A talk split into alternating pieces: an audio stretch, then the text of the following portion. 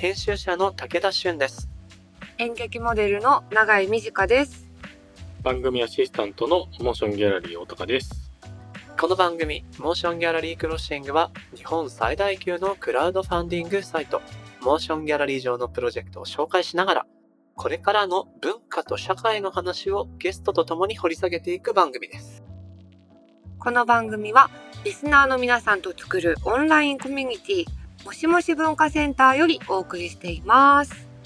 さて、3月といえば年度末でございますよ。うん。卒業、仕事の部署移動、新生活に向けたお引っ越し、いろんな変化、変わり目を迎える方が多い時期ですけど、永井さんは年度末ってなんか仕事で区切られたりすることって多いの？あるいはない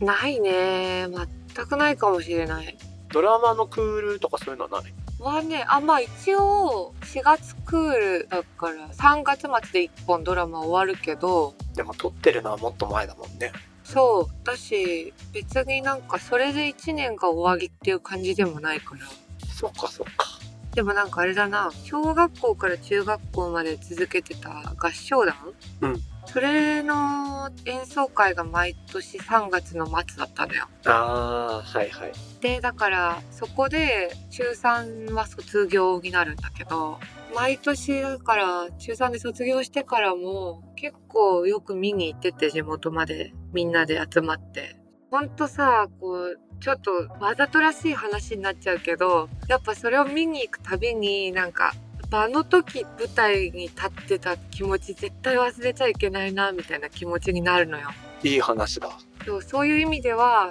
そこでこう年度末を迎えてまた1年頑張ろうって気持ちに毎年なってたかも何か笑える話が来るかと思いきや普通にいい話でした。ちょっとねそういう時もあんのよ原体験なんだね。ステージに立ったという。そうですね大高さんは年度末とか結構ゴリゴリ関係してそうだけどあそう、意外にね、関係してないんですけど、実は3月末じゃないかったりもするところもあって、会社としては別なので、あんまり実は関係ない。クラウドファンディング結構やっぱ4月からね、新しいアクション取る人が多いので、うんなんかその4月に公開するプロジェクトの準備とかはね、増えたりするかもしれないので、なるほどね。多い月なんですね。まあそういうなんか、やっぱ新しい活動の準備期みたいな感じとか、ちょっとそわそわした感じは、まあありますよね。入学式とかも思い出し。そうだよね。確かに武田さんとかはどうですか？僕はシンプルに大学の授業が4月から生徒が入れ替わるから、じゃあ来年度はどんな子たちが何人来るのかな？みたいなドキドキがこの数年はあるのと、多分このエピソードが配信される頃にはもう言っていいと思うんだけど、3年間続いてた僕のラジオのお仕事が終わるんですよ。あらお疲れ様でしたと、番組自体がね、3末でなくなる。パーソナリティ交代じゃなくて、番組がもう7年ぐらい続いてるらしくて、結構ご長寿らしいんだけど、もう心機一転するっていうことで、ファイヤーですよ。ファイヤーはちょっと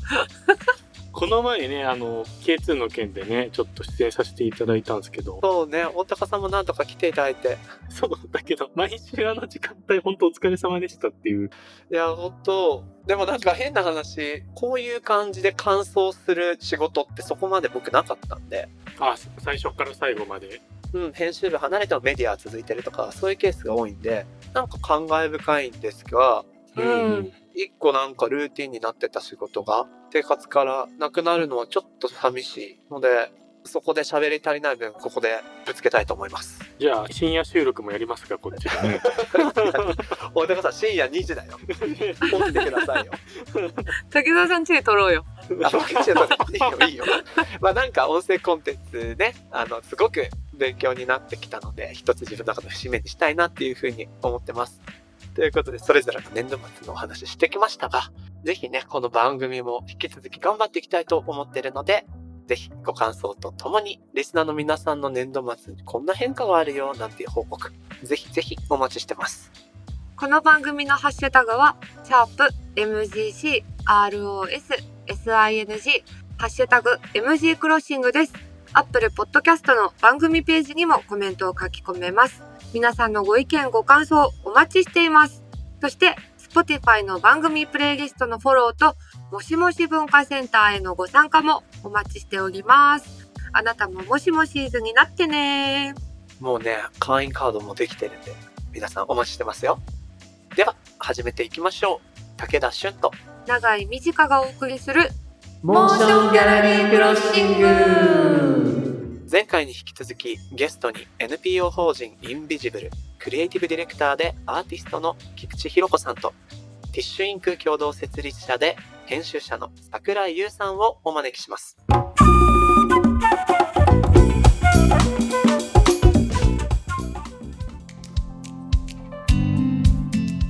さて、ここまで今月の特集、社会を彫刻する人々と題して、社会彫刻家基金とは一体何なのかっていうベースの部分や、アワードの受賞者のご紹介、そして今回制作されている書籍、へそについてお話を伺ってきました。永井さん、ここまでどうかな？ちょっとここまでっていうのと全然つながらないんですけどすごく幸せでなんか満ち足りてる時ってまあ満足してるからそんなこう何かアクションを起こそうとかっていう思考になりにくいんじゃないかなと思っててやっぱりこう自分のためにせよ社会のためにせよこう行動を起こそうって思う時ってまあ、悲しいことがあったり、こう怒りが湧いた時とかの方が行動を起こすきっかけとしてこう立ち上がりやすいんじゃないかなと思ってて、うんうん。でもこうやっぱそういう時って、まあ悲しいし、ムカついてるから、いっぱいいっぱいで、なかなかその何か行動しようって思えなかったりすることも多いと思うんですよ。うんうんうんうん。よりハードな状況の人ほど、やっぱりなかなかそういう思考にはなれないんじゃないかなって思ってて、だからこう、近くにいる他人にこう、すごい憎悪が向いてしまったりとか、なんか破滅的になっちゃったりとかして、悲しい事件とかが起きちゃったりするじゃないですか。うんうん。で、なんか、やっぱ自分がもし、その、そういう状況に置かれたとしたら、やっぱりその、変えようとか、なんかこうしようって立ち上がれるかって自信がなくて、はいはい。でも今までお話を聞いてきて、自分が社会彫刻家であるみたいな意識をもし持てていたとしたら、少し立ち上がれる可能性が増えるんじゃないかなっていう感じが聞いていてしたんですね。だから、まあ、まずそう思えるようになれたらいいなって、とてもこうお話を聞いてて感じたんですけど、どうしたらなんか、あ、社会彫刻家かもって思えるようになるんだろうとか、あと、この考え方ってすごいその、もっといろんな人に浸透した方がいい考え方だなって私は聞いていて思って。でもやっぱどうしても私も今まで出会うことがなかった言葉だし、うん。アートに関する場所に身を置いていた人は知ってるかもしれないけど、じゃない、言ったらその、一番ハードになりやすい人たちには、なかなかこう降りてこない言葉なのかもなっていうのを感じて、どうしたらこうもっと広まるというか、まあそもそも広まった方がいいのかっていうお考えも聞きたいですし、うん。最後、ふわっと着地します。いや、でもすごくいい問いだと思うなやっぱりやるせない気持ちになっちゃった時に、やってらんねえよって止まっちゃうことっていっぱいあると思うし、どうですか？お二人今の永井さんの問い。そうね。キーになってるのは、意識的であるかどうかっていうところなのかなというふうには思ってて。例えば別にサラリーマンが毎日満員電車に乗って出社するっていう行為でも何でもいいと思うんだけれども、それをただ漫然とやってるのか、あるいはこれは自分はこう、まあ、社社会の一員であるかもしれんし、まあ、そこまで大きな仕事じゃなかったとしても、意識的に自分は自分で選び取ってこれをこうやってこういう行為をしてるんだみたいなことを考えることが、その、まあ、これは僕的な解釈ですけどね。あの、社会彫刻みたいなものに触れる一つ目のポイントなのかなというふうには思ってて、だからその意識的であるかどうか、じゃあ自分がその、なんていうのかな、能動的にその行為をやってるのかどうかっていうところが結構キーポイントになる。だからそれってまあ、気づきっていう言葉で済ましちゃうとすごくいろんなものをこう、抜け落ちてしまう気がするんだけども、まあ、なんてありてない言い方で言うと、やっぱある種の気づきなのかなという気がします。うんだから、そうね、なんかすごいハードかソフトかっていうよりは、あの、今まですごい高尚なもの、その彫刻家、彫刻とか、その社会を彫刻するみたいなところですごくこう高尚なものに思えてたかもしれへんけれども、うん。要は自分ももしかしたらこれはある意味こう能動的にやってる、これ意識的にこういう行為をしてるってことは、それはまあ、ある種のその社会を彫刻しているって行為も通じるんじゃないかみたいな気づきを得れるかどうかみたいなところが結構キーなのかなという気はしますね。まあそれはちょっと今、永井さんの話にどれほど寄り添った答えなのかちょっとわかんないですけど。いや、わかる気がしますね。誰にでも一つはあると考えますか？うーん、いや、漫然と生きてたらないんじゃないですか？っていう気がします。自分が今やっている、まあ一番わかりやすいので言うと仕事とかを、まあ、もちろん100%自分がこういう仕事がしたいなっていうような立ち位置、業界、働き方でなかったとしても、今の自分はこれを選んでいるのだ。だからこそ自分ができるアプローチとして、こういうことを仕事の中で実現していきたいな。みたいなことを意識的に捉えていくことが、一つ社会彫刻の始まり？うん。タッチポイントになるというか、ことなのかなと僕は聞きながら思ったんですけど、確かに。ひろこさんはどうですか？どうしてもこう社会って言葉を使った途端大ごとに感じるような気もするんですよね。でも意外とその社会ってもっと身近なもんだっていうふうに私は思っていて例えばだけども電車で席を譲るとかなんかそういうこう意識を持って何か世の中に寄与するっていう行動って身近なところにすごくあるような気がするんですよね。なんかそれをこう一つのなんか方向性を向きながら何かをするっていうことをこう社会彫刻家として多分言ってるのではなくって多分人それぞれ社会に携わるとか行動するってやり方はあるんじゃないかなって思うんですよ。なんか私なんとなくやっぱり、まあ、ボイスがどこまで本当に日常の中の些細なことっていうことを指したかってことはわからないけれども私自身やっぱり彼のこの概念とか信念みたいなのを最初出会った時にはいわゆる普通って言われてることの中にものすごくたくさんやれることってあるんじゃないかなっていうふうには思っていて。なんかあんまりこう気を張って行動するっていうことよりもなんか気づいたらやっていたぐらいのいや実はあれってあもしかしたらちょっと社会のためとか世の中のために良かったのかな？みたいななんかそんなレイヤーでいいんじゃないかと思うんですよね。なんかゴミを拾うとかそういうこともそうだしうんうん。なんか私はそんな感じがしてるんでうーん。それぐらいの気持ちで何か捉えてほしいなっていうのはやっぱ危機に携わってる身として思うんですよね。なんか今、ひろこさんのお話聞いてて僕の頭で思い浮かんだのが、ちょっと前テレビで見た東京の下町の古い路地にあるご自宅の前に植木鉢とかを楽しく並べてるおばあちゃんがいて、その人に影響されて、その周りの通りがどんどんどんどん路上に植木鉢が、あの、車入れない通りなんで、バーってなって、なんならもう他のよその町の人が見に来るみたいな場所になってるやつを見て、こういうのもひょっとしたら社会彫刻的なアクションとも取れるのかななんて思いました。いやもう多分武田さんの言う通りだと思います。なんかさっきもねあの桜井が言ってたけど今回の受賞者も含めて、まあ、自分の幸せのためにっていうっていうところからもう第一歩が始まってるっていうのがもう本当に全てかなっていうふうに思っていて、う。うんん。まあ、私自身こう一人では生きていけないっていうのはどっかで分かってるじゃないですか。意識しなくても多分他人がいるっていう中で自分自身のことをすでに考えてるんだろうなっていうふうには思うと気づかぬところでその社会に寄与するようなことっていうのはもうふんだんにやってる気はするんですよね。ただそれに気づくっていうことの中の一つとして意識をしながらそれをやるともしかしたらより人に伝わるとかうん。よりそれ自身が大きなこう意味を見出すっていうようなことにつながっていくっていうそういう連鎖が起きることがすごい重要かなと思うかな。そうね、あとはなんか別にその自分自身がそうであるというだけじゃなくて、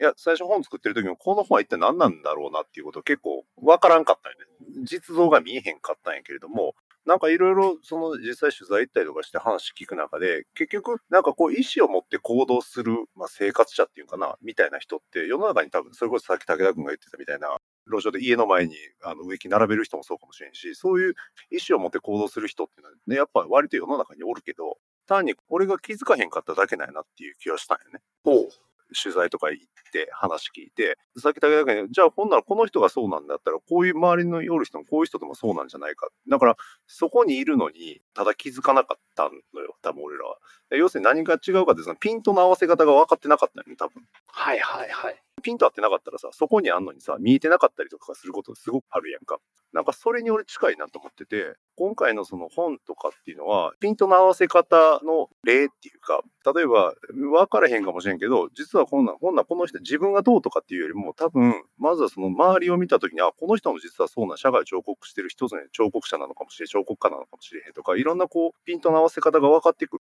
脳内に吸い込まれることによって、こう、見える風景っていうのは変わってくるんじゃないかなと思ってて、すでにそこにあったのに気づかなかったことに気づけるようになるみたいなことが、このまあ社会彫刻っていう言葉を持ってきての一つの効用なのかなみたいなことは。めっちゃいい。桜井さん多分2つのピントがある気がして、今回の本で言うと桜井さん的な、まあ、取材をしていく人観察者としてのピントと何かアクションをしている人が自分自身がやっていることは自分のためと思ってやってるんだけど社会彫刻家っていうワードをもらった時にああ自分がやってることって社会彫刻的で社会につながっているんやなっていう気づきを得られる。なんか当事者と観測者それぞれのレンズのピントを調節できるとすごく見通しが良くなるような気がしましたね。なんかそういう一つではない複数のこうなんていうのかなピントの合わせ方を自分の中に持つっていうことは多分普段のその人自身の生活であったり、まあ、考えであったり行為とか思想みたいなところまで影響を及ぼすのかなと。なるほど。このレンズを今仮にちょっとつけてみようと思うとおそらく自分の生活の空間とか暮らしの中にもあれ？あの人すごい社会彫刻的じゃない？とかあれ？自分のここって社会彫刻的じゃない？みたいなのがなんかあるような気がしてきて、永井さんなんか身の回りで社会彫刻的だなとか思い浮かんだりする？私、あの、ブルータスでやってる連載が、他人が優しくしてくれた時のこと書いてるんですけど、あそこに出てくる人はみんなそうだったなって。すっごい明るい声で、始発の電車でアナウンスしてくれた車掌さんとか、いいね、いいね。マジで働きやすかったし、その日。あとなんか、髭剃り売り場にいたお姉さんが、自分では使わないじゃないですか。で、私も使わなくて、プレゼントで買いに行ったんですけど、うん。使わないもの同士が出会って、そのお姉さんは、その純然たるデータをもとに私に説明してくれるんですけど、最後に、でも私は使わないからわかんないけどね。って言うんですよ。やっぱその正直さってすごいなんか必要なことだなというか。その車掌さんとかはさ、ひょっとしたら自分が今日一日始発から快適に過ごせるためにも気持ちいい声を出そうとしてるかもしれないし、それが乗った永井さんにいいいい影響を与えたわけでしょ？でしたね。彫刻されちゃったんや 確かにそうですね。いやでもその車掌さんの話はすげえいい話だと思うよ。いい話ですね。だからそう考えると、このエピソードの最初の方で本の説明の時に桜井さんが話してくれたいや取材って分かったな当事者は社会のためと思ってない人ばっかりだったっていうのは一つ面白い現象ですよね。この本を読んでいろんな人がさ見てんのに見えてなかった行動とか活動とかをこう見るための一つのこう一助になればいいなというふうには思います。っていうようなことをモーションギャラリーのクラウドファンディングの寄せる文っていうのに僕は書きました。なるほど。プロジェクトページに行けばその桜井さんのテキストも読める。さっきのレンズの例え話は個人的にもすごくしっくりきたなぁなんて思ったんですけれどもここで今月の特集にちなんで毎回モーションギャラリーではインスタグラムで事前にストーリーズを使ったアンケートを取っておりまして4項目今回やってみましたと発表します。丸1社会彫刻という言葉について知っているイエス75%ノー25%すごっ。高っどうすんでんだろうみんな。これはなんかねおかしいやろ。ポッドキャストで過去の回にも社会彫刻について話した回とかもあるので、それで知ってくれてたリスナーさんが押してくれたのかな？とは思うんですけどね。まあ、これはちょっとびっくりするぐらい高くはある。そして2問目。自分が社会を形作っていると感じることがある。イエス40%、ノー60%。あ脳60%なんだ。社会形作ってない。この辺にいろんな問題がありそうね。三つ目。自分が社会を形作ってると感じることがある方。どんな時に関して、これは、えっと、自由回答だったので、一例ですが、うん、自分の子供を通して地域の支援、子育て取り組みに参加しているっていう意見が出てきました。うん。で、さっきの社会に参画してないって感じちゃう人の、えー自由記述では、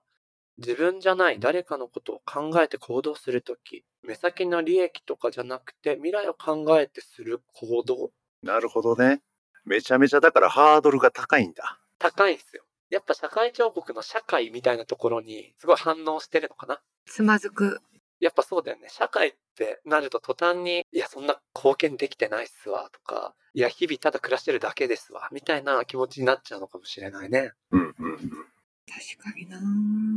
完全に構成してる一員やと思うけどね。桜井さん実感ある？いや、なんかこれは、それじゃあ社会の構成してる一員であるかどうかっていうと、まあ社会の捉え方によって人によって違うと思うけど、俺はまあそれ一員だなとは思うよ。そのまあ納税してるっていうこともそうかもしれへんし、働いてるっていうこと自体がそうだし、それを子供を育てるとかさ、いろんなこと言えるなとは思うけど、うんうん。なんていうの、これ聞いて思ったのは、あなた英語が喋れますか？みたいなこと聞かれたときに、ほとんどの人が、え全然喋れません。喋れんのに喋れませんっていう一方で、海外の人は、こんにちはしか知らんくても、こう、喋れますっていうのの、この、なんていう、メンタリティの違いが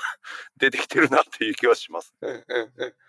ちょっと謙遜しちゃうっていう国民性が社会って出た時に、いや、そんな大したこと自分は、みたいになりがち？まあ、それはあるのかね。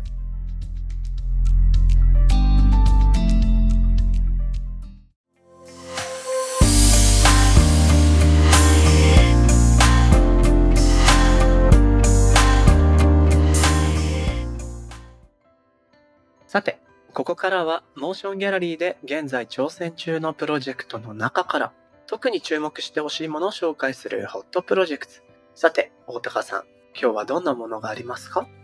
はい。これまでのコーナーでも、その地域が長年培ってきた特性を生かした芸術祭が立ち上がったプロジェクトをいくつか紹介してきたと思うんですけども、今回もその一つ、星と海の芸術祭というプロジェクトをご紹介します。ほうほう。へえ。星と海の芸術祭は茨城県日立市にある大三課町を舞台とするアートイベントです。大三課町は日立製作所が立地する企業城下町として発展した地域で、そのため現在も数多くの企業や町工場があるんですね。で、職人の町として、えー工業に関連した業種が存在していることから、この地域が培ってきたものづくりの力と、そして取手キャンパスなんですけど、東京芸大の学生のアートによって、共に芸術祭を作り上げていこうという取り組みになります。ほうほう。へえ。企業城下町ね。ある大企業を、まあ、ある種中核に、それのまあ下請け的な工場とかがバーッとあるっていうのが多分企業城下町っていうことだと思うんですけど、これ面白いのがアートとそういう職人的な技術を結び合わせるっていうところが非常に素敵だなと思っていて、本当だね。で、この起案者の方も東京芸大在籍のアーティストということで、プロジェクトページを見てみるとね、実際にその町工場らしきとこで作業をされている、なんか溶接している風景、作品制作の様子があるんですけど、なんかこういうね、立体作品を作る方たちって少なからずこう、なんていうのかな、町工場的な技術みたいなものを必要とするケースもあると思うんですよ。金属使う作家さんとかね。確かに確かに。なんかそこがね、手を取り合えるっていうのは非常に素敵だなぁなんて見てて思ったし、この星と海の芸術祭、タイトルいいよね。確かに楽しそうだね、本当。なんでも星の由来は、こう古く、紀元前660年から星にまつわることで知られている大三日神社っていうご当地の神社がある。すご海は、まあ実際海に面していて、地域一帯の工業の発展に合わせて整備された港っていうのがこの大三日町の特徴だそうです。なんで歴史と景観と地域特性を組み合わせたそんなアートフェスティバルになるんじゃないでしょうかね。い。なるほど。本当でもね、なんか一見遠そうじゃないなんか芸術やってる人とさ、こうなんか職人って。そうね。確かにイメージとしてはあるよ。なんか役に立たないこんなもんなんで作るのって思ったりするのかなとかね。そうそうそう。だからね、なんかその2ジャンルが混ざるところってすごい見てみたいなって思うな。プロジェクトページには参加作家さんたちの過去の作品とかも載ってて、どれもね、非常に印象的なものが多いので、ぜひ皆さんこれ見てもらいたいな。見たらすごく興味が湧くようなプロジェクトページの作り方されてるなって思いましたよ。しかもね、これリターンでさ、作品と一緒に写真撮らせてもらえたりとかするみたいですよね。体験できたり。ただ美術鑑賞するんじゃなくて、まあ、今回この自転車を使った大きな作品が目玉の一つだと思うんですけどねこの自転車作品に乗れちゃうっていういいよね。触っちゃダメよじゃなくて乗っていいよなわけですよ乗りたい。そういうところからでもね興味持てるのはいいねね、本当に。なんか気持ちよさそうな街だしな。行ってみたいな。この星と海の芸術祭。とても楽しみになりました。このプロジェクトはモーションギャラリーで3月31日まで。ぜひチェックしてみてください。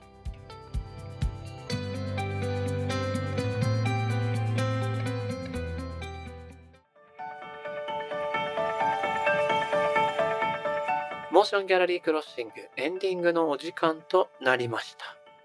さてエピソードも3つ目を終えました。永井さんどうだった？ねえ、なんかやっぱどっかのタイミングで誰もが気づけるといいなっていうなんか祈りのような気持ちを持ちながら話を聞いたな。やっぱこの第3クォーターの永井さんのパスっていうのがこの番組の一つの肝であるということはずっと言ってきたんですけど今回もなかなかねいいパスを出してくれたなーなんて思いながらうん思っててやっぱここにパッとね処方箋というか回答はないと思うのよ。その社会に対して怒りや悲しみを捨てきれないやってらんないっていう人たちをどうケアケアなのかケアって言葉でいいのかとかすら思っちゃうしうんうん。でも少なくとも社会彫刻っていう概念は少なくとも社会参画してる感を感じる人を増やすような試みであることは確かだなって思うのでうんうん。今日のねお話ではまずこの書籍を作り